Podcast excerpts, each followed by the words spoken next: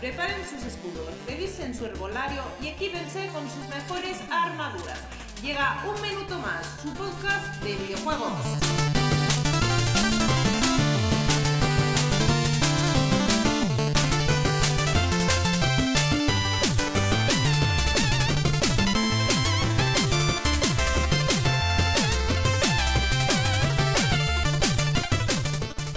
Buenas noches a todos. Esto es un minuto más, tu podcast de videojuegos.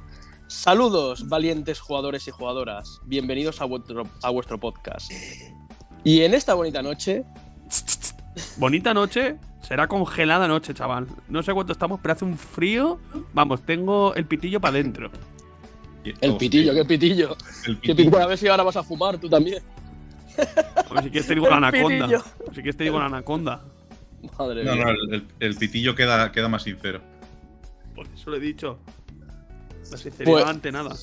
Lo que estaba diciendo, chicos, en esta bonita noche, el lugar donde la diversión y la pasión por los videojuegos se unen, damos la bienvenida a nuestros colaboradores, increíbles colaboradores, amigos, familia. Yo voy a cenar. Pues vamos a. Bueno, soy vuestro anfi- anfitrión, el comandante Gamer Fallen, y vamos a dar- Our Vision, the Commander Fallen. Vamos a presentar a nuestros increíbles I colaboradores, present the incredible collaborators. amigos, familias que hacen de este podcast una experiencia única. Friends, Démosle una calurosa bienvenida a Galdor, el estratega maestro.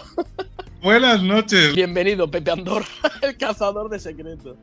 Buenas noches a todos. que-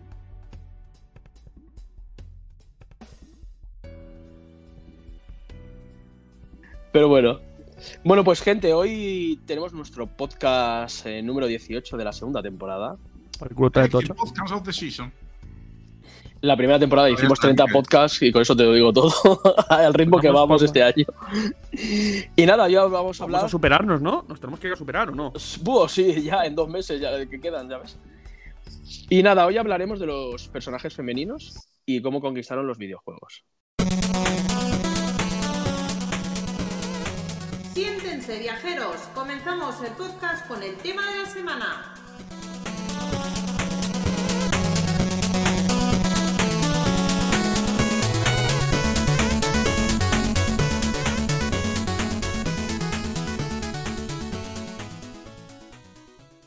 Vale, entonces, pues supongo que iremos intercambiando un poco opiniones y iremos hablando de cuáles personajes femeninos para nosotros fueron o han marcado un antes y un después. Así que, mm, ¿quién quiere empezar? ¿Guapos? Bueno, yo tengo muchos. Em, no sé si empezar por orden de importancia o empezar Mira, por vamos a hacer, vamos a hacerlo- vamos a hacer lo que siempre hacemos. Vamos diciendo uno cada uno. Y así Venga. no, no, no. A ver, fuera de tonterías, la más importante que habrá en la historia de los videojuegos es la princesa del Prince of Persia. Porque si no hubiera princesa en Prince of Persia, no tendríamos Prince of Persia. Punto. Joder, pues no lo había pensado nunca. Ah, ¿ves? Es que, ¿para qué tenemos en la cabeza? ¿Para peinarnos? A, En algunos casos, a lavarnos. Pero, pero creo que hay una más importante. A ver, Porque si Pac-Man no no cuenta, existiera- ¿eh? Si no existiera la, la princesa Zelda, no existiría el juego de Zelda. Donde, O la princesa Peach. donde nosotros jugamos con Link y la protagonista es la princesa Zelda. desde luego. La protagonista, la princesa Zelda, pero te pasas más del 80% del juego jugando con otro personaje. Venga, vamos. Bueno, Sí, 80% sí, del por 100%. eso, es curioso, por eso digo que. Bueno, pues yo voy a decir una que, que no está siempre ahí. en- Bueno, ¿queréis explicar algo más? Es que claro. mm, no sé si queréis comentar un poquito de cada una, yo qué sé. Sí, podemos ir comentando los personajes más icónicos dentro del mundo femeninos, personajes icónicos femeninos dentro del mundo de los videojuegos, ¿no? Que sean de esto, porque si nos remontamos a la historia, eh, no sé, Me encantaría, que, mí, me encantaría que hablaras largo y extendido de la princesa Persia. la pers- persiana, pues no sé, su marido. La No, pero a ver, eh, para mí, si tengo que decir un personaje que empezó icónico, de- siendo femenino en el mundo de los videojuegos y que era secreto saber que era una chica, para mí es Samus Aran. Porque, claro, tú jugabas a Metroid, jugabas con, eh, con Samus Aran, pero tú no sabías si era un chico o una chica. Tú pensabas que mejor era un chico, porque veías como eh, con el traje no tenías ni idea de nada. Claro, ¿cómo se sabía que era una chica? Pues nada, tenías que hacértelo el juego, pasártelo en un tiempo determinado para que en el final del juego saliera eh, el personaje de Samus sin armadura y se veía que era una chica rubia con el traje azul. Pero si no te lo pasabas de esta manera, era imposible saber si era chico o chica. Y eso fue, no sé, creo que es eh, uno de los personajes que manejabas femeninos más tempranos dentro de la historia de los videojuegos, porque nos remontamos al Metroid, al primer Metroid. Ya, no sé si lo habéis jugado, si, teníais constancia de esto o, no. Destro, sí. De, Destro y Manestro. Destro del Calestro.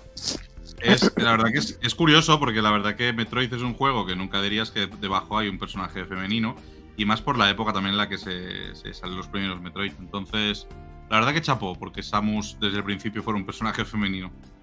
Es eh, lanzado en la Nintendo Entertainment System, en la NES, en el 1986, ¿vale? Hago la pincelada del año que nació, del año que lo publicaron. Sí, del año que naciste. Metroid en japonés, Metoroido. Metoroido. Metoroido. Metoroido. Metoroido. Zacaroido, Metoroido, Zacaroido. Así es japonés. Hostia puta. Ya está. Yo lo que tengo que decir es que, a ver, todos tenemos constancia de, Metroid. Seguramente muy poca gente, ¿sabes? Eh, yo juraría que no jugó al, Super Metroid de, de, Super Nintendo. Digo, en la época, ¿eh? De los que. de nuestro grupito. Yo diría que, lo, que no lo jugasteis. ¿Vale? Yo empecé con mi, con mi primer Metroid en GameCube. Yo lo tengo que decir, que fue el Metroid Prime. Qué buen juego, por cierto. Y no me acuerdo ni de qué coño iba. Con eso os lo digo todo, por eso me he comprado el remaster este de Switch. ¿Vale? Tengo que ser sincero, hay que ser sincero, joder. Entonces, ¿qué pasa? Que este juego también recuerdo con el paso del tiempo que lo llegué a jugar en Game Boy. Pero no me expliques cómo cojones lo llegué a jugar. Es como el otro día que me puse a ver imágenes de la época de Game Boy y, descubrí que, jugaba como un descosido siendo enano al contra, ¿sabes? Y no sabía que era el puto juego ese en Game Boy. Pero bueno, pues lo mismo me pasó con el Metroid. Y a posteriori, el que realmente me ha enganchado a la saga, vamos a ser sinceros, es el Metroid Dread, el de Switch. Vamos. Gracias a este me he comprado el Metroid, el Metroid Prime de remasterizado.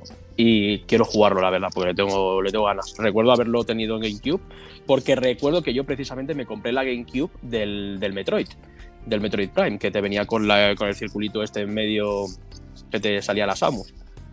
Entonces, pues bueno, básicamente tengo esos recuerdos. Y es un juego, pues bueno, que está muy bien, la verdad.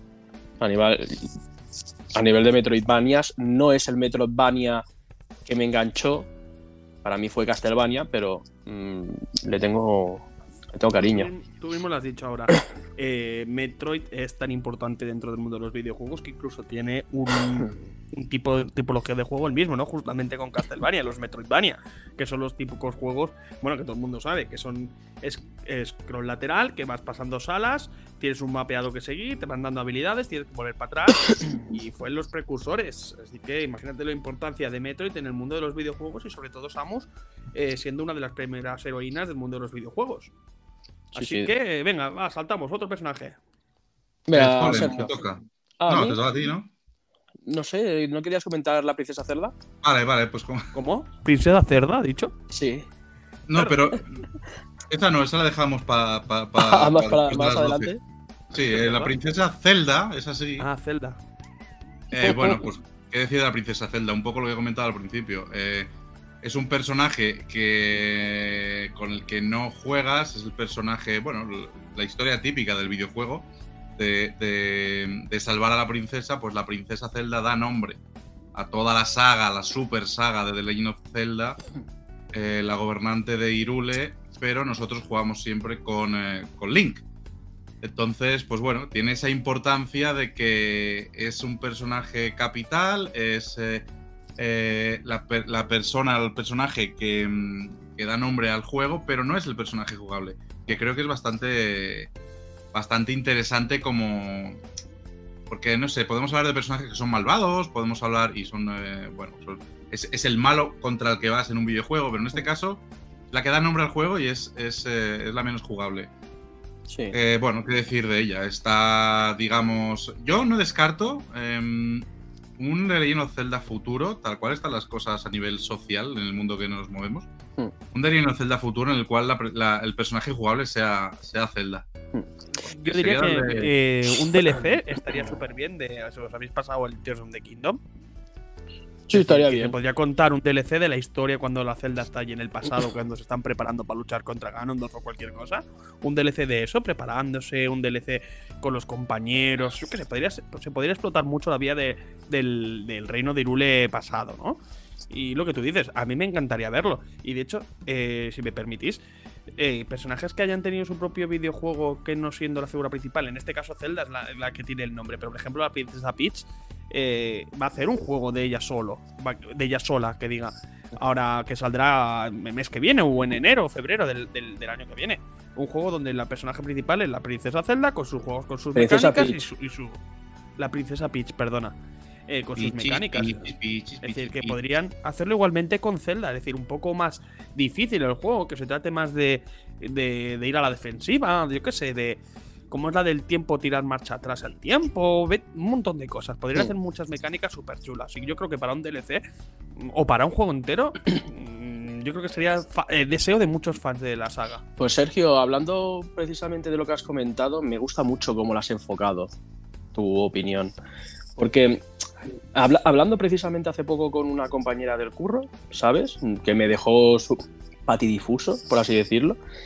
eh, cada vez más eh, las mujeres gamers, por así decirlo, se sienten más, no sé, esa diversidad que hay en el mundo de los videojuegos hoy en día y ese empoderamiento, por así decirlo, de los personajes femeninos, pues hacen que se adentren más al juego, a los videojuegos. De hecho, esta chica me comentaba que, que ella le gustaba jugar videojuegos donde podía ser, la- o sea, la heroína o, la, o el personaje que escogiera fuera femenino, ¿sabes? En este caso me dio la... Me dio la. O sea, me dio el ejemplo de que estaba jugando al, al Assassin's Creed Odyssey, ¿vale? Que te permitía, pues, crearte el personaje femenino o masculino, ¿sabes? Y que. Sandra. Exacto, y precisamente eh, dije, hostia, pues es curioso que, que me estés diciendo esto, porque que a ti te, o sea, haga que te, que te adentres mejor en la historia, eh, creándote tu propio personaje femenino con las características como tú quieres hacerlo, etc, etc, pues es curioso, ¿no? De, de- escuchar. Y, precisamente uno de los personajes, por ejemplo, que a mí me ha llamado más en, lo- en lo- en- en los últimos tiempos, ha sido Aloy de Horizon Zero Dawn. Ese juego me gustó muchísimo, muchísimo, me lo pasé muy bien. Para que los que no, ya la- no lo hayáis jugado, eh, Aloy es un, como una cazadora, ¿vale? Que está en un mundo así, pues, po- posapocalíptico y lleno de criaturas mecánicas. Y tiene que, por así decirlo rápidamente, tiene que buscar respuestas de su pasado, ¿no? Y, y la verdad es que a mí me parece personalmente que el personaje principal, Aloy, tiene, un- tiene mucho carisma, ¿sabes? Que es de muchas veces de lo que algunos protagonistas carecen, ¿sabes? Podría hablar de, de muchísimos personajes, hablando de ahora de la saga Assassins que me comentó mi compañera Raquel. Por ejemplo, Hola Raquel. eh, por ejemplo, a mí Ezio me marcó mucho más que otro tipo de personajes en la saga Assassins. No sé, tío, no sé cómo, por ejemplo, Jacob. Me parece que era Jacob, ¿no? El de. El de, el de esto, el de. oh, no me acuerdo, del Syndicate, perdón, que no me acordaba. Eran dos hermanos, ¿no? El Syndicate. Sí. Bien. Entonces, claro, es que depende de, de- de la carisma que te puedan transmitir los, los personajes. Y, y no sé, me, me- me gustó mucho esa variedad de, de- de géneros, la representación positiva en el mundo de los videojuegos de las, de las féminas está muy bien, ¿sabes? A mí me, me mola, me mola. No sé. Mira. Está, está bien, está bien. Gran personaje Aloy, ¿eh? Gran, gran, gran juego y gran personaje, eso es cierto. Mm. A mí la Tiene verdad es que vi el juego, no me acabo de convencer y lo dejé a mitad del juego, del primero. No me acabo de, de- de gustar. Pero bueno, que tiene su, su, A mí me gustó mucho, la verdad. su nicho. Bueno, pues yo que cambiando un poco de tercio y hablando sobre todo de, de, bueno, del tema de lo que estás hablando, me gustaría hacer hincapié también a una de las primeras precursoras de y más conocidas personajes féminas femi- del mundo de los videojuegos de lucha. Y esta no es mm, más. Bueno, si os digo videojuegos de lucha y mujer, ¿a quién os recuerda primero? A Chun-Li. A Chun-Li. Claro, pues eh, nada más que decir. Chun-Li fue un, vamos, un mito erótico casi casi cuando salió eh, en el Street Fighter, ¿no? Es decir, un personaje femenino con las piernas largas, con senos más voluminosos, pegando patadas. eh, era, para la gente, era un. Hostia, qué guay, qué personaje más chulo. Vamos a jugarlo todo el rato, ¿no? Con Chun-Li. Y después, pues nada, dentro del Street Fighter, otros personajes icónicos, chicas, pues mm, me viene a la cabeza Kami. No sé si os viene alguna personaje más, así importantes que digas, hostia, que por decir el nombre del personaje, Justamente iba a suena. decir Kami, porque Kami, sobre todo en Super Street Fighter 2, pero recuerdo haberlo tenido en el Sega Mega Drive. Joder, es que, es que solo te lo cogías por la cantidad de, de- de combos que metías con, con- y bueno, y llaves. Pero sí, sí, sí. Eh, Bueno. Kami y Chun-Li son de las más conocidas en Street Fighter. Supongo que habrá alguna más. Siempre está, por ejemplo, Viper, ¿sabes? Viper de, Super, de Street Crimson Fighter sí. de Street Fighter 4, algún, ¿sabes? Sí, siempre hay alguna... A mí también había aquella que me gustaba mucho, ahora mismo no tengo el nombre, pero que también hacía Yukens. Me gustaba muchísimo, solo que quitaba muy poquito. La, la, la estudiante del Ryu, la llamaba yo la. Sí, pero no sé, ahora, blanca. ahora mismo no sé cómo se llama, ¿ves? Bueno, pero bueno, sa- pues- sabemos la que estamos hablando. Sí, pues hablando un poquito, nada, poneros en, en- en tesitura del personaje de Chun-Li, ¿no? Pues eh, es una oficial, según la historia del videojuego, es una oficial del Interpol. Y fue, eh, se presentó en el Street Fighter 2 como el primer y único personaje femenino en ese momento. Es decir, el primer Street Fighter no tenía personajes femeninos y fue en el 2 donde entró Chun-Li como único personaje femenino del plantel de luchadores. Así que imaginad. O sea, no me jodas, yo pensaba que Vega era medio femenino. Yo pensaba, yo Siendo, pensaba. siendo español podría ser. pues es que, eh, acordaros de los ruidos que hacía. ¡Ay! Lo que parece que le estuvieran dando por el culo cuando se lanzaba. Vega era la de. Chueca. No me jodas. Ey, eh, Vega ahora- veraneaba en no, no, no viene a cuento, ¿eh? No viene a cuento, pero me acuerdo de, de la anécdota esta de, de que Balrog en los primeros juegos se llamaba Mr. Bison, ¿no? que Mr. luego- Bison. sí. Que luego acabó cogiéndolo, pues Mr. Bison, obviamente. Y él acabó llamándose Balrog, pero era, era curioso eso, también. Sí, Y Sergio, ¿qué, qué más? ¿Qué, qué, qué personaje más tienes por ahí? Yo tengo dos, uno más moderno, otro más antiguo. A ver, uno eh, de uno me- en uno, de uno en uno. que me gustaría decir, pero voy a empezar por el antiguo porque me parece que es un icono de muchas cosas y es el icono o yo no sé si clasificarlo quizá como el, el personaje más icónico de los videojuegos, el personaje femenino más icónico de los videojuegos. Y no es otro que nuestra amiga Lara Croft. Ole. Lara Croft es, bueno, eh, no sé, en, en el momento que salió el Tomb Raider, eh, Lara Croft con sus eh, pantalones eh, cortos, sus shorts, sus pistoleras en, acompañando sus caderas, su cintura, su gran Escote, ¿no? delantera, sus labios carnosos, sus ojos grandes, eh, su coleta. eh, era una mujer inteligente que era. Era Arqueóloga, claro.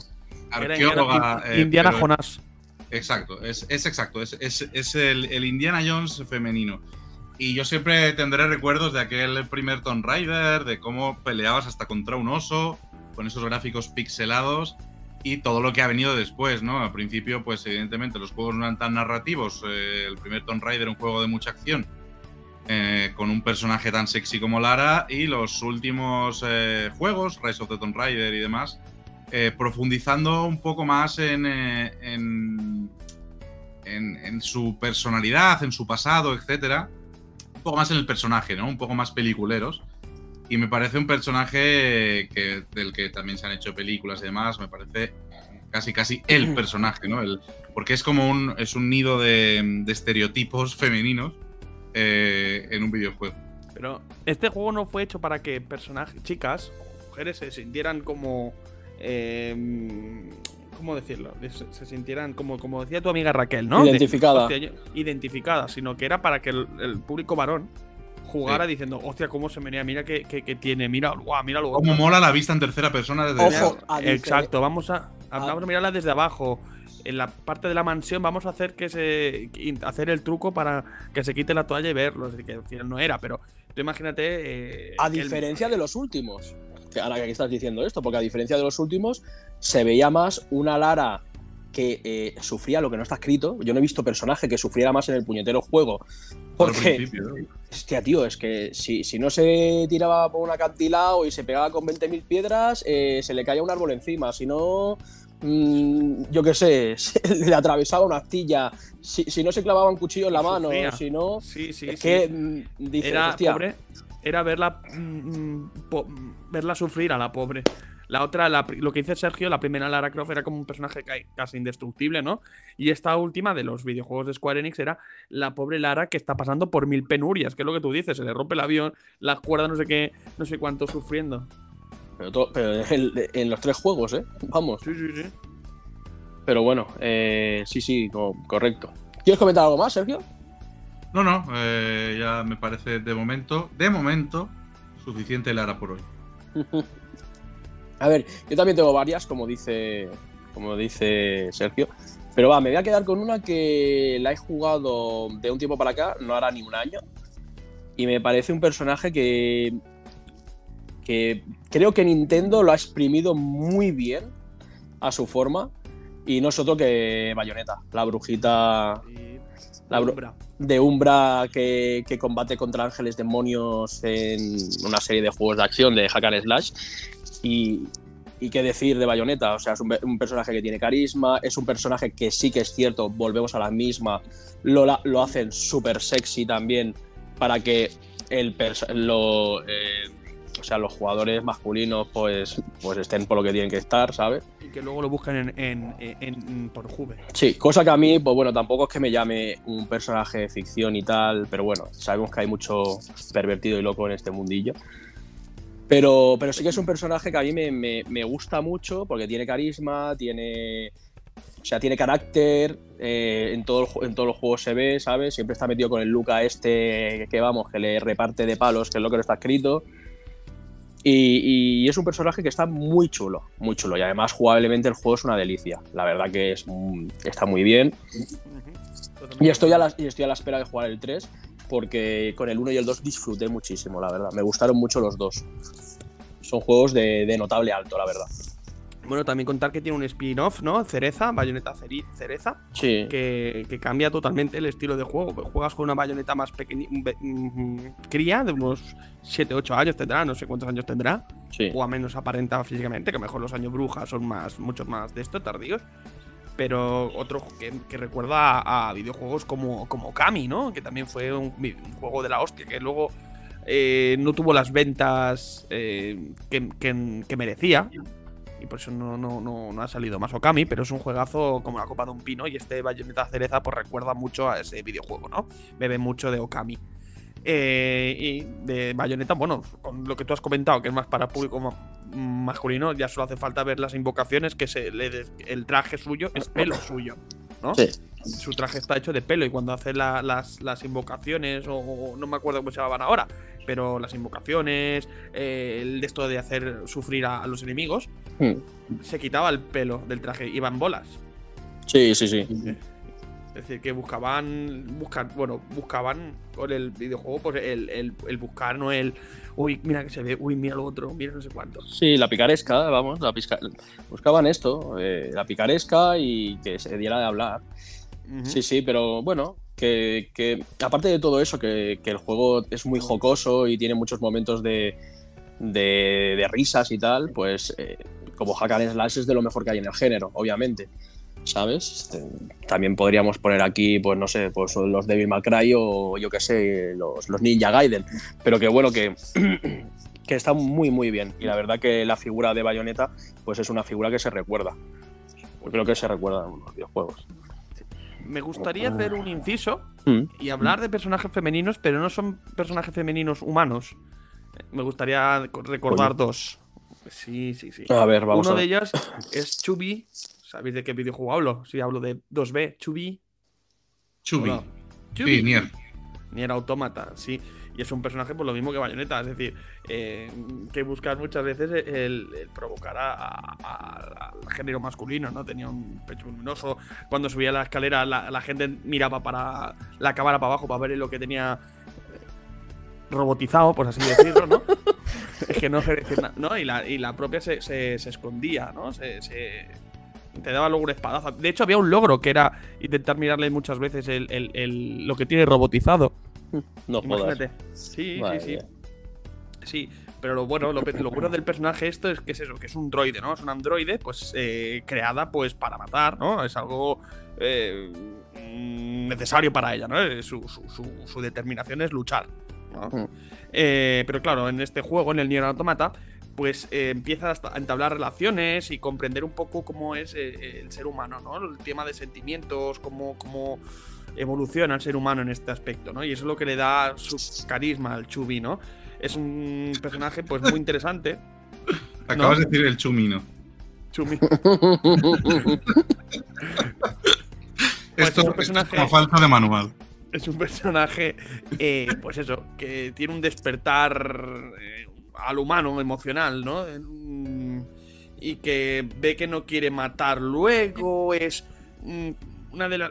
Es parte del juego, ya no es solo el ir a matar y conseguir matar al malo malísimo y tal, sino ver cómo Chubi, eh, es, aun siendo androide, va teniendo sentimientos, ¿no? Sobre todo lo va viendo también durante el juego cuando te reúnes con los robots en la, en la villa de los robots estas que están en el árbol y cosas así, cómo van teniendo como sentimientos los robots.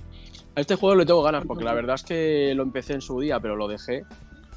Lo compramos para ¿Switch? Switch, y, y la verdad que le tengo ganas porque tiene una banda sonora acojonante y, Mm. y el juego parece difícil, ¿vale? Pero es que, claro, ahora mismo estoy con tanta con tantos juegos Souls, tío, que no, vamos, que, que le estoy deseando hincar el diente el día de mañana como tantos otros juegos que están por ahí. Bueno, y para acabar eh, este, que ya que he dicho lo de los personajes, si sabéis alguno más, decidlo, ¿eh? Que no son humanos, pero que son chicas, es la inteligencia artificial más famosa de, de los videojuegos. Cortana. ¿De quién hablo? Cortana, Cortana. exacto. Cortana. Eh, tú ves que no es una inteligencia artificial solamente que está diseñada para recibir órdenes y tal, sino que además pues tiene su ingenio, eh, sus emociones con el jefe maestro del Halo 4, eh, cómo intenta traicionar, parece ser por el bien suyo y del, y del jefe. Es decir, que ves que más que una inteligencia... Tiene como un poco de sentimientos, ¿no? Tiene como decisiones que tiene que tomar y a lo mejor no es para el bien común, sino más para el bien de unos cuantos. Vosotros que habéis jugado a Halo, eh, Sí. sobre todo Luis. Cortana, Cortana es más importante de lo que parece, porque decimos que solo aparece en Halo, pero es que en el sistema operativo más usado del mundo a nivel informático, que es Windows, en el Windows 10, tuvimos a Cortana como inteligencia artificial. O sea, No, sí, sí. Eh, tiene, tiene esa importancia, ¿no? De, de- de no solo ser de los videojuegos, sino que se trasladó al mundo un poco más de los sistemas operativos de la informática, que me parece. Me parecía. me- Bueno, me parece, me parece un detalle a tener en cuenta. Sí, sí, sí, desde luego. Pues Sergio, ¿qué tienes más por ahí? ¿Tienes alguno más? Yo ahora, eh, antes Ah, os dije. Lara por- porque me parecía, me parecía que tenía que estar eh, ahí. Y ahora tengo una que a mí personalmente me ha encantado. Realmente, em, dentro de este videojuego hay dos personajes. eh, no sé decir los dos en uno o decir solo uno. Voy a decir solo uno, luego igual digo el otro. Mía, Para mí hay un personaje que me encantó. Me encantó desde, desde su apariencia eh, hasta su historia, eh, que es ni más ni menos que Ellie de The Last of Us. Me la has quitado, colega.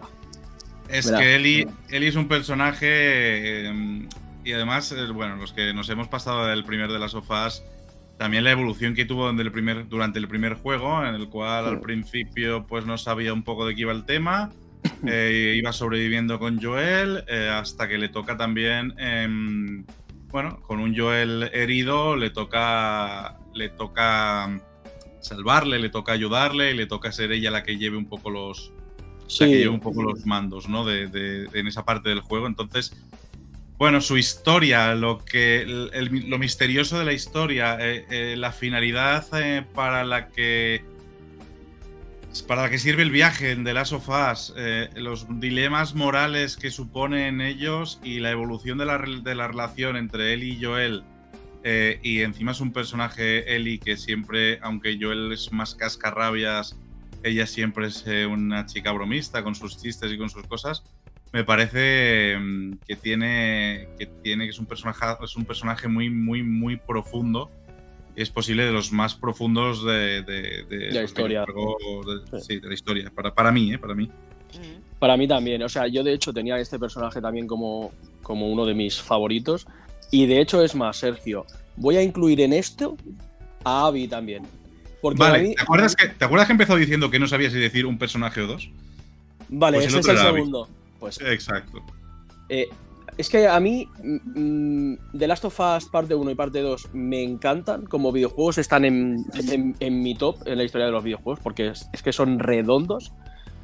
Pero sí que es cierto que pondría al The Last of Us parte 2, o sea, el 2, lo pondría por delante del 1, tío. No sé. A mí lo que me provocó, lo que me evocó ese juego, jugando con Ellie o jugando con Abby, mm, es que no se puede explicar, tío. O sea, es que está te hace llegar a un punto en la historia que dices, hostia, pero es que yo era de Ellie, ¿sabes? Pero ahora estoy jugando con Abby y estoy entendiendo mm, la relación que está teniendo con sus compañeros, el cómo ella ha vivido la historia desde su punto de vista, mm, cómo ha ejercido las relaciones con esas personas, cómo es cómo se centra su historia eh, eh, en busca de su supervivencia y en busca de- del enfoque que, que no quiero comentar para, para no meter spoiler, pero dices, joder, tío, también soy eh, del equipo Abby, ¿sabes? Entonces te crea ese doble dilema en el videojuego que a mí me encantó. O sea, es que no. Eh, eh, coincido al 200% contigo, Luis, porque al final Abby es un personaje que lo odias, luego dices, hostia, mm, lo entiendo un poco, luego dices, hostia, lo amo un poco, luego dices, mm, hostia, Eli, deja bien en paz, luego no sabes Exacto. qué hacer durante todo el juego. Exacto. Eh, y es de los pocos personajes que consiguen eso, ¿eh? que, tus propias mm, sensaciones y emociones y tu propia actitud hacia él cada vez que lo ves salir en pantalla cambie a medida que transcurre la historia y a medida, a medida, a medida que conoces su historia. Y me pareció una genialidad, es cierto, en The Last of Us 2 eh, me pareció una genialidad cómo, cómo está de profundo el, el personaje de Abby y estoy deseando ver la segunda temporada de la serie de The Last of Us oh, qué ganas. Por el, Bueno, por el simple serie. hecho también de, de- de- de ver cómo, quién hace de, A- de Abby, cómo lo hace, y si, y si le dan ese toque igual que en el videojuego, Pobre de que en unas partes de la serie Abby es malísima y en otra te da lástima y en otra mm, Abby es una heroína. pues, Bueno, imagino que lo harán a través de flashbacks o algo así para conocer su historia después de haber hecho algo malo que todo el mundo sabe. O vete, no sé, a saber. Seguro. Bueno, eh, ha ca- se ha caído Sergio, ¿vale? Pero no sé, supongo que entrará ahora. Ay, Creo que, Sergio, creo que se ha pues caído, ¿eh? Creo que se ha caído, ¿eh? Bueno, Y- pues di tú alguno, Luisito. No, simplemente tenía este. La verdad es que gran parte de los, de los personajes femeninos que hemos dicho eran parte de los que tenía, ¿sabes? Eh, tenía Lara Croft, Samus Aran, Aloy, Ellie, Bayonetta. Pero bueno, que, que yo creo que hemos hablado bastante de, de todos los personajes. No sé si tienes alguno más, Pepe, no. Pero yo creo que hemos hablado de, los más grandes, por así decirlo. Sí, bueno, tenía algún, algún algunos personajes que quería destacar. Por ejemplo, hablar de Final Fantasy VII, pues es hablar de Tifa, ¿no? Es un personaje más icónico de las últimas décadas, ¿no? Es decir, eh, por lo que representa el videojuego de Final Fantasy VII, por lo que representa a Tifa. eh, y, es- y es un personaje que es querido por tanto por chicas como por chicos, como para todo, para, como para todo el mundo, ¿no? Luego otro personaje que quería destacar eran los personajes femeninos de, de, de, de Resident Evil, ¿no? Tanto Mm, Jill, sí, sí, sí. Valentine, como Claire Redfield, ¿no? Donde Claire Redfield, eh, don, sí, Pepe, bien. Donks, Eh, donks. donks, Lo puto Pepe. eh, Lo que es puto bastante importante. Es bastante importante, ¿no? Claire es uno de los personajes que mejor guion tiene en, el- en- en- en los videojuegos, ¿no? Que es la hermana pequeña, recordemos que es la hermana pequeña de Chris Redfield y tal. Eh, tiene algún juego suyo como el Resident Evil. ¿Cómo era? El, el X, no, ¿cómo era el suyo? El de Chris- El code, de la- el code Verónica. el, el Code Verónica. Eh, las, bueno, son personajes que son bastante importantes, ¿no? Hemos pasado hablando de, de todos los que hemos dicho, también dar un- importancia dentro del mundo de Metal Gear Solid a The Boss. No sé si Muy buena, muy buena, tío. Muy buen personaje ese, sí. Pues es que, Y- es, es que hablar de Metal Gear y hablar de Boss casi sería medio podcast, ¿no? Eh, Es que hay muchísimos. Hay muchísimos personajes femeninos y muy buenos. La y el último que me gustaría com- comentar así por encima.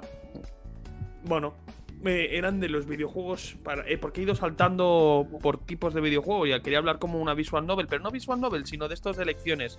¿no? Y era el personaje de The Walking Dead, del, del- del- de este que tienes que coger eh, de Telltale, Telltale, Telltale, Telltale, como lo queréis decir, que es la Clementine, que es la niña que va con el, con el negro, ¿no? Y como, también es un personaje tipo Ellie, como mm, el negro se va haciendo cargo de ella, Mm. ¿no? Y luego es al revés, que ella se va haciendo cargo, cómo va madurando, cómo va creciendo, cómo va sobreviviendo dentro de este mundo asolado por zombies y por la mayor amenaza que son las propias personas y tal. Es decir, que ha sido tan importante este personaje, eh, la Clementine de The Walking Dead, de que ha tenido más de un videojuego, ha sido parecida más de un videojuego de los de The Walking Dead. Bueno, es que es un personaje importante porque además eso, ves la evolución. y por encima de, de personajes. ¿Me escucháis ahora, por cierto? Sí. Sí, os decía que, que- que con Clem, con Clementine, ves, es un personaje importante porque. Hola. Pepe, ¿no escuchas a Galdor? No, no lo escucho. Ah, pues yo sí, no sé. ¿Qué ha dicho? Pues nada, que estaba hablando y como tú le estás hablando por detrás, pues se solapa un poco. Ah, pues no, no, no lo escuchaba. ¡Pepe! ¿No me Ahora sí, tío? Ahora sí, ahora sí, ahora sí. Ah, vale, vale. Ah, pues es la edad ya, solo es la edad, vale, vale. Em, como iba diciendo, Cle- eh, Clem que tiene, tiene mucha importancia porque se ve una evolución. Al principio de los juegos de Telltale de The Walking Dead, de la serie esta de novela visual, que a mí, por cierto, me gustó muchísimo, no me los he pasado todos, pero me gustó muchísimo. Es un personaje mm, eh, vulnerable, es una niña y, y evoluciona hasta, hasta ser ella, eh, que en los primeros juegos es ella la salvada, ¿vale? La que, la que busca que le salven de este mundo de, de zombies. Eh, evoluciona hasta ser, ser ella la que salva a los demás, ¿no? Esa evolución de niña adolescente que tiene durante, durante, los, eh, durante los juegos. mm, y es, es un personaje que a mí Sí. también me, me gusta bastante. También estaba en mi, en mi lista porque me gusta, Sí. me gusta mucho De este, hecho, este el juego. punto de inflexión de la Clementine es cuando tiene que decidir, decidir qué hacer con el personaje que le. Bueno, con el que llevas mayor parte del, del juego, con el personaje, ahora no me acuerdo el nombre. Sí, el que señor es, este. Que es, que es mordido por zombies y tienes que decidir qué hacer con él. Si pegarle un tiro o matarle para que no se convierta y descansar, dejarle vivir. Y es un punto de inflexión, creo que eh, donde el personaje eh, madura, ¿no? Por decirlo de alguna forma, es cuando le toca madurar mm, a partir de la muerte de este personaje. Sí, son, son videojuegos estas, estas eh, novelas narrativas de Telltale que tienen un componente emocional bastante profundo. A mí, a mí eh, me gustaban mucho. Son, eh, no necesitas habilidad para pasártelos, o no, o no en exceso, pero sí estar concentrado y vivir un poco la historia. Es el típico juego no de jugar por jugar, sino de que jugar por, por seguir la historia y por ver la evolución de los personajes. Mm, Totalmente de acuerdo. Pues bueno, chicos, eh, si os parece, vamos a pasar al intermedio, ¿vale? Así que minuteros, minuteras, llegamos al intermedio del programa. Y os vamos a dejar con el temazo de la semana. Y nada, volvemos en un momento con la memoria del gamer y las noticias semanales. Un abrazo. Hasta ahora. Hasta ahora. Hasta ahora.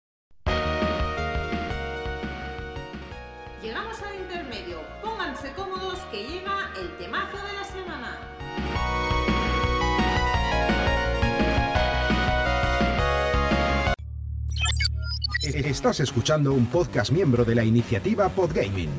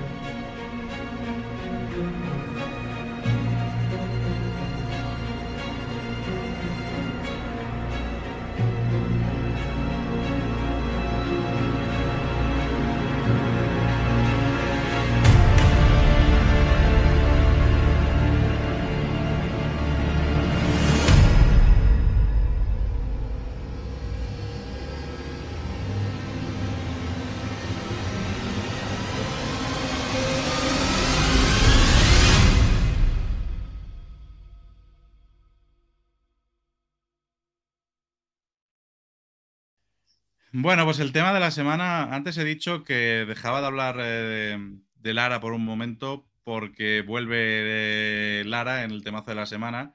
Es el tema compuesto por Bobby Taori, eh, Taori del 2015 que se llama, como se llama el videojuego, Rise of the Tomb Raider. Me parece, bueno, em, me parece una evolución de, también de las bandas sonoras de los Tomb Raider, ¿no? Y, al final ya vemos aquí una, una, canción, una banda sonora muy peliculera, eh, muy épica. Y bueno, me parecía que como, como heroína de los videojuegos eh, y como personaje de videojuego femenino clave para el desarrollo de, los mismos, porque al final yo creo que, Lara fue un, estereotipo para ese tipo de personaje de videojuego, me parecía apropiado traer, un, traer eh, una, canción de, de, de, Tomb Raider y de las modernitas para, bueno, que veamos también la, evolución, ¿no? De la Tomb Raider pixelada y con pechos triangulares a la, Lara Croft, a la, Lara Croft eh, peliculera con, con, este tipo de banda sonora.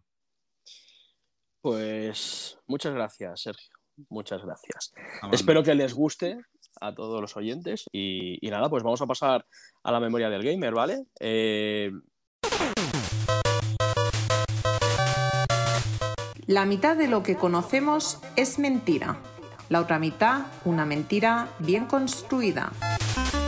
La memoria del gamer.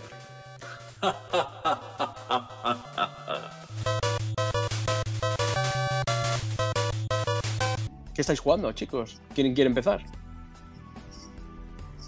Que empiece Pepe, creo que tiene más que decir. La verdad es que, que, sí, tengo que hablar bastante.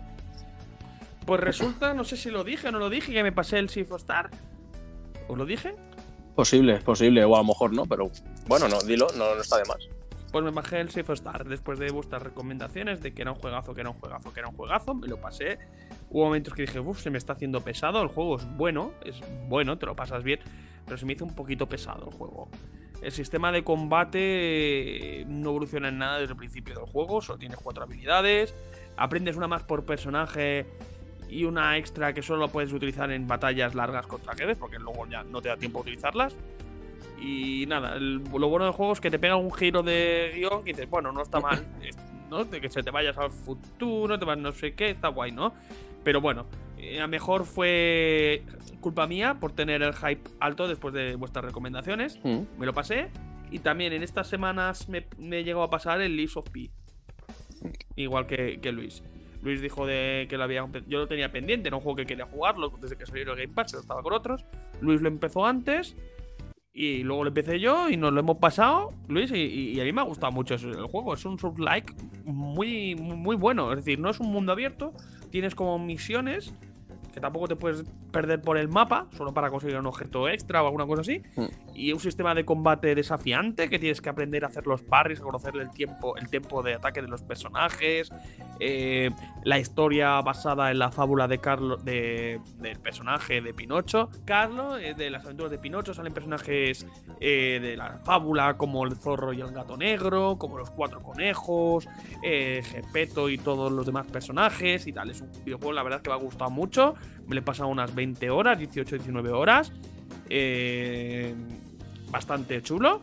Ahora han anunciado un DLC hoy y una posible secuela, porque el juego al final te lo dejan bastante abierto. No voy a contar nada porque es un juego reciente. Luis también lo podrá comentar. Pero que te da. te abre un horizonte muy guapo para poder jugar eh, videojuegos con fábula, con cuentos y fábulas de, de antaño. Y eso me mola mucho. Sí, a mí también a mí también me ha gustado un montón. La verdad es que desde Elden Ring no me lo pasaba tan bien con, con un Souls. De este, de este mm, estudio coreano. Y, no sé, a mí me ha parecido bastante retante. Me ha parecido bastante. Yo que, claro, también no estoy acostumbrado a Souls, ¿sabes? O sea, jugué al Elden Ring, fue como mi primer Souls, por así decirlo. Y, claro, estoy como medio adaptándome, ¿sabes? Pepe va en plan ninjutsu, ¿sabes? Aquí parece Rambo, cargándose las marionetas. Eh, como se pasó Sekiro, posiblemente a lo mejor, según dicen, de los Souls más difíciles que hay. pues a mí me costó bastante más. Yo creo que tardé 40 horas y 40 horas y, me y tardé pasarme el monstruo final 6 horas, o sea, de tanto reintento. O sea, con eso, pues con eso te lo digo todo. No sé cuántas veces lo intenté, pero seguro que 20 y pico. Y, y, nada, lo que estaba comentando, me parece un juego muy chulo. La verdad que la historia me ha encantado. Y, y, nada, estoy deseando que saquen el DLC y que con ese final que hemos visto, que has quedado medio abierto, que a ver si pueden, pueden seguir y, y hacer un nuevo juego. Y lo estaremos esperando con, con, muchas ganas, la verdad. Y luego también, aparte de este, pues como estoy en plan pesado con, con los Souls, like, pues he jugado al Tunic y lo tenía medio empezado de antes, que creo que os dije que había empezado el Tunic y había empezado también el Soul Hackers en aquella época. Y al Tunic, pues eh, tenía una semanita de vacaciones y le he dado una oportunidad y me lo he acabado pasando. Porque, a ver, es un juego que le acabé pillando el gustillo. No es, no es un mal juego, pero no es un juego tampoco evidente. No es un juego fácil. Hay, lo importante, lo importante realmente es ir consiguiendo todas las hojas del, del, manual de instrucciones porque si no vas más perdido que Pepe Leches en el juego, vas perdidísimo, no sabes qué cojones hacer. Llegas a puntos que dices, pero aquí qué coño hago, tío, y qué hago con estas putas puertas que no se abren y qué. Y, no sé, me, ha parecido muy épico la, el cariño que se le tiene al juego, ¿sabes? O sea, está claro que la persona que lo, que lo ha hecho tiene, tiene cariño por los videojuegos de antaño, ¿sabes? Y le han dado especial relevancia a, todo el tema este de conseguir el manual hoja a hoja durante pues toda la historia alrededor de todo el mundo de Tunic. Muy bonito, es retante, tiene algunos bosses difíciles, o son difíciles, y, y algunas combinaciones que me cago en Dios. Todo el rollo es, vamos, es un suplicio eh, y bueno, yo la verdad es que me lo he pasado bien, no lo he hecho todo al 100%, pero, pero bien, he conseguido el final malo, pero es que prefiero conseguir el final malo que el final bueno. Ya os lo digo así por encima, si lo queréis lo miráis, pero es que el final verdadero es un poco penoso, ¿vale? Eh, pero bueno, ahí lo dejo. Y ahora estoy jugando al... Iba a empezar el... Es que yo también es que me lío. Eh, iba a empezar el, Engage, el Fire Emblem Engage, Pepe, y estoy dándole al, al Lord of the Fallen, ¿vale? Que ya explicaré un poquito más adelante lo que me ha pasado con este juego, porque, vamos, no tiene desperdicio. Por cierto, Pepe. Usted tenía el móvil apagado, el de esto, el micro. ¿Sabéis a qué juego estoy jugando yo he empezado hoy? ¿Cuál? El Dead Space el, al, remaster, al remake este, al remaster. Ah, vale, vale. El Game Pass. Mismas sensaciones que el primero, ir acojonado, pero aún más que el, que, el original de, de Xbox 360, porque aquí los gráficos es otra cosa, y las luces y, los sonidos, y eso que juegan con, con sonido bajo y, sin casco, es decir, sonido ambiente de la tele, y con la luz de la tarde, que si juego la noche con casco me cago vivo. Vale, pues mira, aquí estoy jugando. Tengo juegos por acabar, tengo el Zelda Tears of the Kingdom que no lo he acabado, está casi a punto, pero lo cierto es que semanas que no lo he jugado. Estoy siguiendo un poco con eh, Starfield, del cual llevo unas 52, 53 horitas. Sí. Eh, después em, estoy con Super Mario Wonder. Hostia, ¿y qué tal? Eh, muy bien, Super, Mario, Wonder. Bastante, bastante típico, con cuatro ideas nuevas, pero lo que más me gusta es que se puede jugar en cooperativo. Y eso al final hace que pueda, mm, pueda jugarlo con la, con la novia en casa en ratitos libres y bueno, eh, me parece que es un acierto poder jugar en cooperativo con, con, alguien en, en, multijugador local. Eh, bien, gráficamente muy colorido, en la pantalla de la OLED se ve de coña, eh, las animaciones son muy muy chulas, bien, bien, un buen, un buen exponente de Mario 2D. Em, después de esto estoy con, eh, ya me conocéis, con el Cities Skylines 2. Sí. Eh, salió, me parece, la semana pasada. Un juego que esperaba porque le di muchísimas horas al 1. Evidentemente, cuando yo cogí y empecé a jugar a Cities Skylines, ya llevaba pues dos o tres años en el mercado. Eh, y salió hace ocho y ya, tenía un bagaje encima, unos DLCs, etcétera, y, luego salieron muchísimos más. Este nuevo Cities, bueno, pues tiene muy, muy buenas ideas. Em, lo que pasa que sí que es verdad que se les ha ido la olla con el tema gráfico.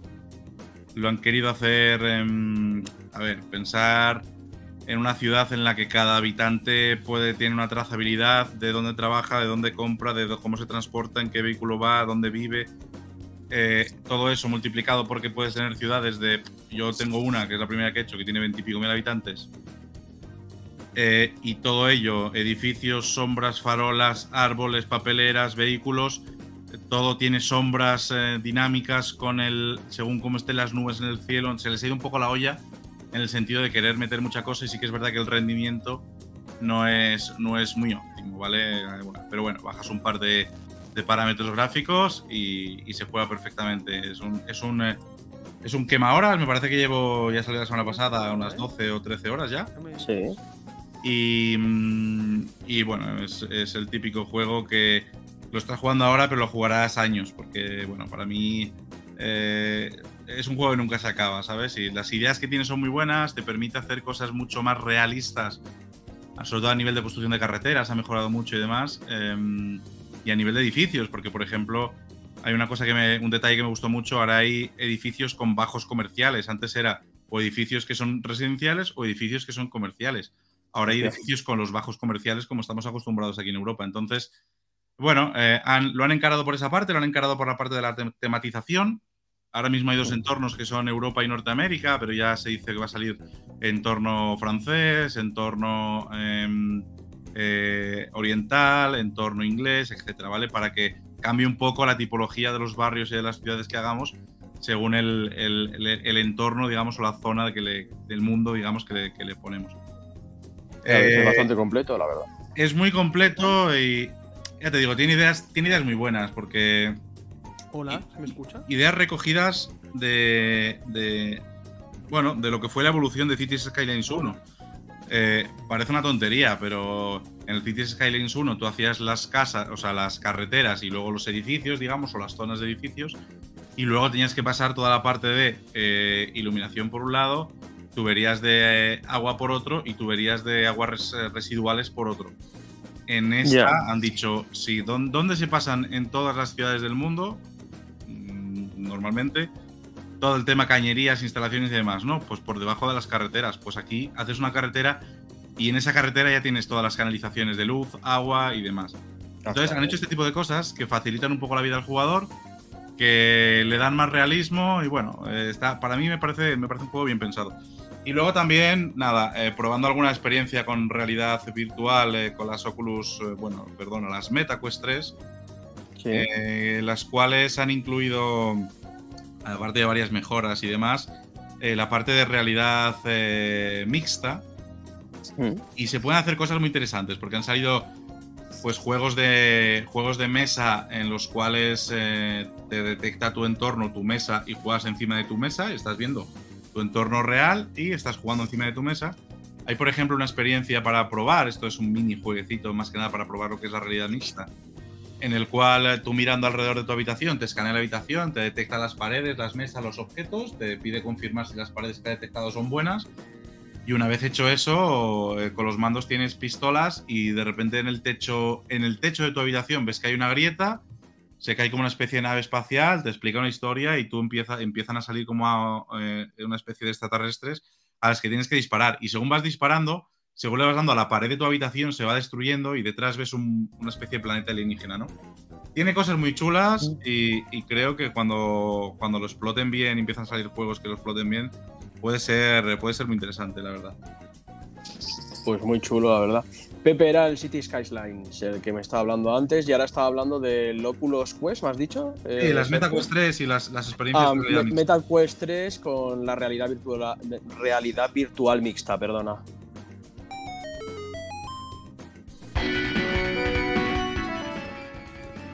Y para manteneros informados, las noticias de la semana.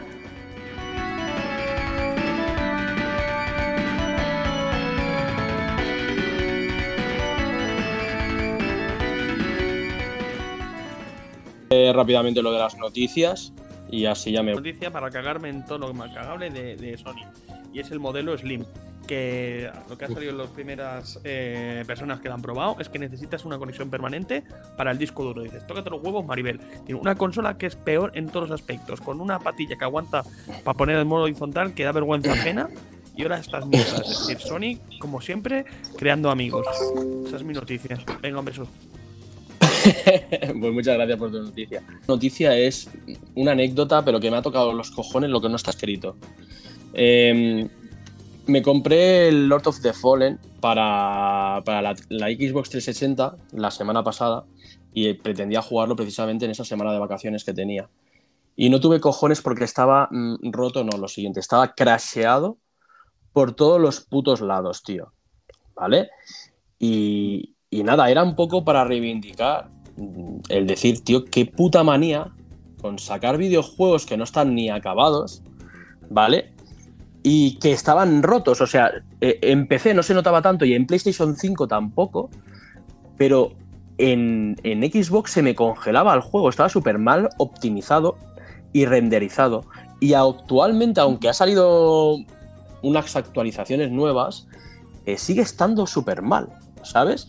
Y para que veáis, es que he cogido algunas cosas de, lo que iban a sacar en los, parches de esta, semana que dices, pero ¿cómo puede ser que tengan en cuenta eso una vez salido el juego? Eh? Mira, os lo voy a decir para que veáis vosotros y me, digáis un, poco vuestra opinión. Del rendimiento y de la, de la estabilidad en los parches iban a corregir montones de cuelgues y problemas reportados por los jugadores, ¿vale? Eh, temas de las partidas guardadas que podía dejar al personaje en un estado de muerte permanente en condiciones muy específicas, ¿vale? Eh, arreglos para que las IAs que luchan en batalla de facción no se congelen, o sea, cosas que me pasaban a mí. En tema de equilibrio, todas las familias de armas han recibido una pasada de ajuste en la velocidad de concatenación y ventanas de anulación para ofrecer una jugabilidad aún más fluida. Y se han corregido problemas que provocaba que la habilidad de desvanecimiento del alma de varios enemigos activase también los puzzles del umbral. O sea, interfaz. Mejoras en la pantalla de creación de personaje basadas en los comentarios de los jugadores. Actualización de los iconos de ignición para diferenciarlo del de quemadura.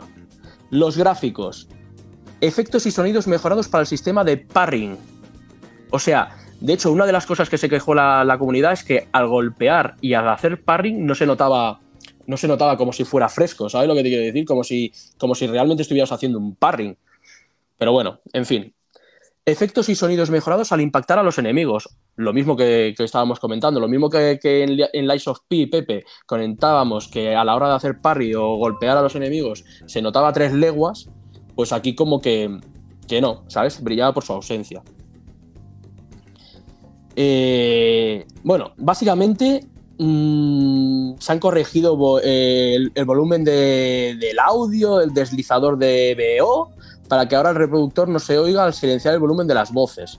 En fin, una de polladas que lo flipas. Y eso es un juego de salida, ¿eh?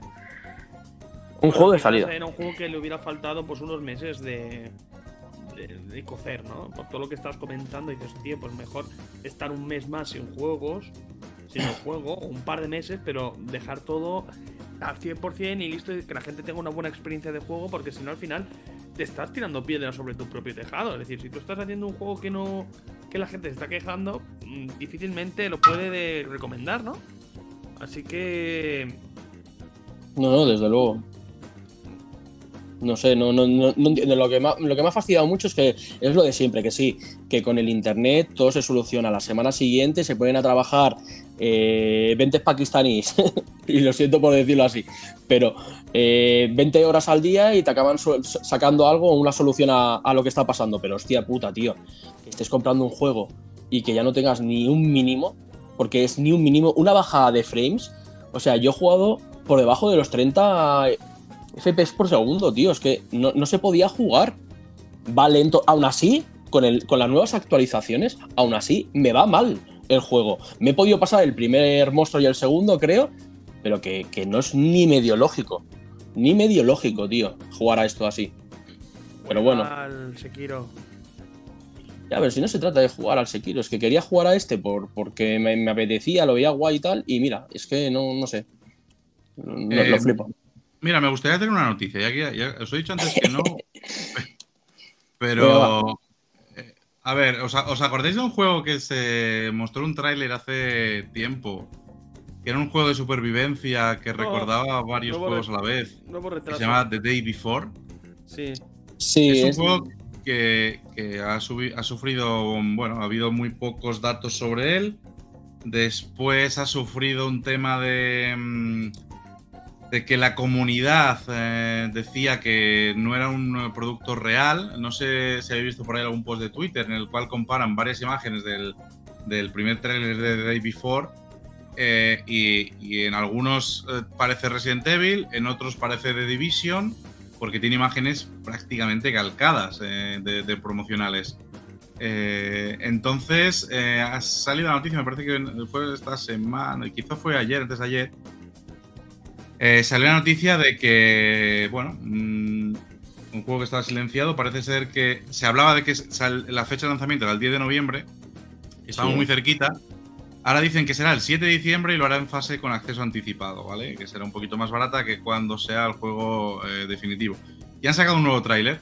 Me parece interesante porque pensé que es un juego que nunca llegaría a salir, tiene muy buena pinta, mezcla todo eso que he dicho y que, y que parece que, que se le acusaba de plagio, mezcla un poquito de Vision, mez- mezcla un poquito de tema zombies, eh, eh, tiene toda la parte survival, tiene toda la parte gestión de inventario, tiene toda la parte mm, creación de, de como bases y decoración y todo este tema. Las la pinta que tenían los trailers era buenísima, vamos a ver en qué queda. Pero bueno, pensé que era. Me eh, huele a tiene una parte de. Desde aquí a Roma me huele a chusta. A mí también. Lo que pasa es que ves los trailers y dices, wow, qué buena pinta puede tener esto para jugar con colegas. Pero, claro, eh, tanto secretismo, tanta imagen recordando otros juegos que han sido éxito. Bueno, pues da esa sensación de que no hay mucha creatividad por el medio y, de que no se sabe exactamente lo que va a salir. Mm, bueno, de momento dicen que el 7 de diciembre tendremos en fase de acceso anticipado. Habrá que ver, eh, habrá que ver qué saca. Ya ves. Yo tengo un compañero que la verdad es que le tiene muchas ganas a este juego, porque es de estos típicos que son survival. Y, y la verdad es que tiene muy buena pinta a nivel gráfico y todo, pero no sé. A mí esto es, es el típico juego que para jugar con colegas es genial, ¿vale? Pues te haces la base, sales con amigos, matas por aquí, matas por allá, haces alguna misión. Eh, yo con el de División 1 me lo pasé teta en la, en la zona oscura, ¿verdad que se llamaba? Sí, anda que no era puteante la zona oscura. Que venga, eh, todos amigos que venían al helicóptero y de repente venga a matarse para robar Sí, el, el- el concepto, el concepto era muy bueno. El concepto de que entras en una zona que hay los mejores drops, las mejores armas y demás. eh, coges, te cargas y luego tenías que tirar una bengala para que venga un helicóptero. Y en el tiempo que te llega el helicóptero y no, eh, todo el mapa, toda la gente online que está por ahí saben que alguien, quiere, alguien está extrayendo objetos. Dices, ah, pues estoy cerca, voy a putearles. Y tú, como extractor de objetos, pues estás con una tensión de a ver quién viene, a ver si salgo al vivo de esto, eh, etcétera. Me parecía que tenía ese- esa premisa era, era genial y aportaba, aportaba mucha frescura al, al género. El Division Y fue bueno, a ver- a ver. Sí, eh, bueno, yo creo que Division fue eh, el que empezó todo este tema de ju- juego. de- es que no sé cómo explicarlo. Pionero, ¿no? En lo que es el tema de todos en una zona, puedes hacerte amigos, puedes hacerte enemigos y vas buscando material para mejorar tu personaje. Y nada, pues a, a expensas de lo que te pueda suceder. Es decir, como un mundo abierto con otros jugadores. Bueno, un mundo abierto, un mundo cerrado dentro con otros jugadores y que podían estarte al acecho en cualquier momento. Era un juego que solo, jugar solo era muy complicado. Sí, es tal cual, está, estaba muy, muy previsto para jugar con amigos. Pues a ver qué nos depara The Day, The Day Before, si realmente llega primero a salir el día 7 de diciembre y segundo a ver cómo sale. Puede estar interesante, la verdad. Este yo creo que puede estar chulo. Pues bueno, Puede ser una chusta, puede, puede pasar las dos cosas. sí, ¿no? pues nada, gente. Es una pena, pero hemos llegado al final del podcast. Oh. Espero que, que os hayamos entretenido y, y nada, esperamos volver, volver prontito y con, con más noticias, con más anécdotas, con más risas y con nuestros super colaboradores. Sí. No digas, no tengas que decir colaboradores, se dice familia. ¿Qué es lo que somos? Eh, familia, colaboradores, eh, Ay, chupapingas. En, en Z, ¿eh? que somos familia. Bueno, gente, pues nada. Muchas gracias por estar ahí. Chao, bonicos. Gracias a vosotros, Hasta compañeros escuchantes, oyentes. Oyentes, escuchantes, ponentes, ponidos, puestos. Hasta luego. Chao. Hasta luego.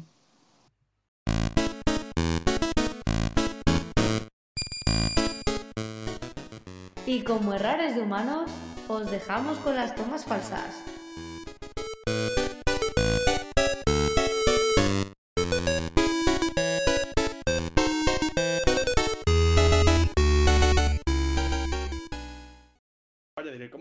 ¿Cómo que bonita noche? Me cago en el puto frío que hace. Hola, motherfucker. Hostia puta, chaval, me he cagado. Hello, motherfucker. ¿Qué pasa, Caldorcito, baby? Baby. Me hace gracia. Eso del Caldorcito, baby. ¿Alguien más? No sé.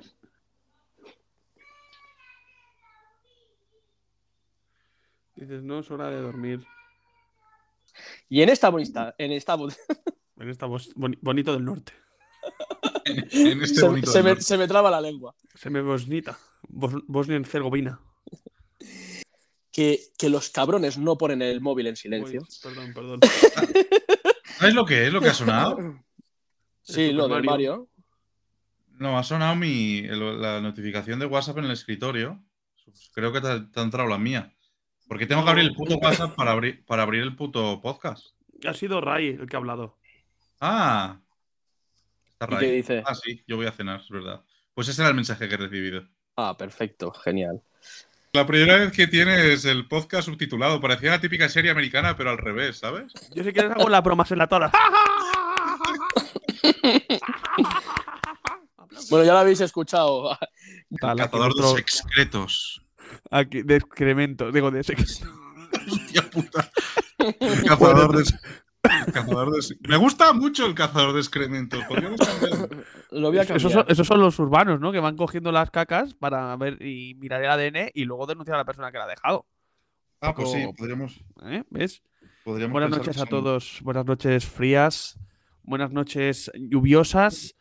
Y sobre Joder. todo un, un abrazo a los dos. Luis, Sergio, Galdos. Eh, hay, un- hay una cosa, Pepe.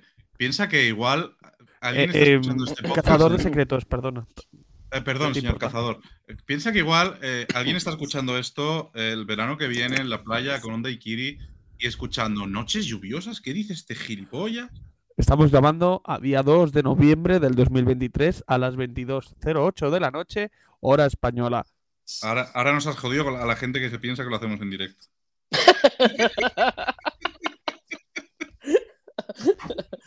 Es- lo estamos haciendo en directo para ti. Para ti que nos escuchas, es en directo ahora mismo. Es en directo. Ah, claro, Estamos para nosotros- grabando para- exclusivamente para ti. Somos Pensar, privilegiados porque nosotros es un directo, es verdad.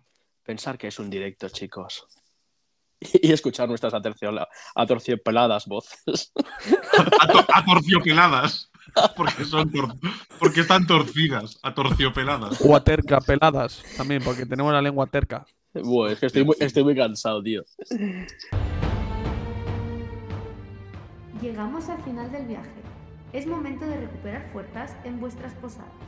Descansen y recuerden que tenemos una cita la semana que viene en Un Minuto Más, tu podcast de videojuegos.